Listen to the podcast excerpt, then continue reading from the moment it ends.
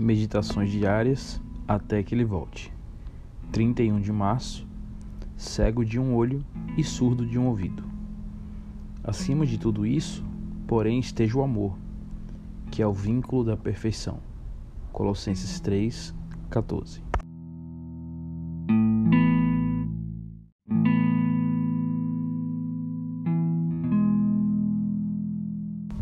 Conflitos, desentendimentos e desarmonias entre as pessoas estarão conosco no lar, na igreja e no trabalho, enquanto a depravação do pecado poluía a humanidade.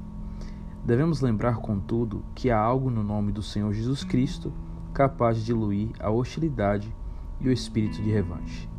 Charles Spurgeon, conhecido pregador do século XIX em Londres, Inglaterra, tinha um amigo pastor, Newman Hall, que escreveu um livro intitulado Come to Jesus Venha a Jesus. Outro pregador publicou um artigo no qual ridicularizava Hall. Este pacientemente tolerou a ofensa por algum tempo, mas quando o ataque ganhou popularidade, Hall assentou-se e escreveu uma carta de protesto. Sua resposta estava cheia de retaliações, linguagem irônica, sarcasmo e revanche. Superava qualquer coisa no artigo que o atacava.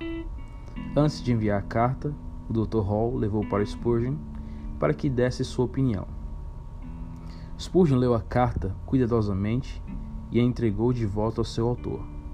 Afirmou que era perfeita e que o autor do artigo ofensivo merecia uma resposta como aquela. Mas, acrescentou o grande pregador, nela falta uma única coisa. Depois de uma pausa, Spurgeon continuou. Sob sua assinatura, você deve escrever as palavras. Autor de Come to Jesus. Os dois homens se olharam por alguns minutos. Então Hall rasgou sua carta. Ele entendeu que aquela resposta era inapropriada diante do nome de Cristo, imprópria para o homem que escrevera um livro sobre ir a Jesus. Você tem pessoas difíceis em sua vida? Um inimigo a quem você não pode perdoar? Alguém o difamou e o ofendeu?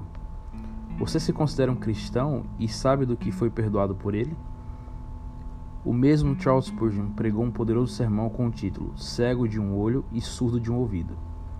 O texto foi me enviado por um amigo para ser traduzido e tem sido uma bênção extraordinária para mim. Segundo Spurgeon, se o atacarem ou falarem de você, não vá atrás, não busque saber, não tire satisfação. Isso não é para seu benefício. Para Spurgeon, não devemos ver ou ouvir tudo o que fala ao nosso respeito. A razão nós somos essencialmente piores do que tudo aquilo que puderem falar de nós. Assim, eles não estão completamente errados. Que Deus te abençoe e tenha um bom dia.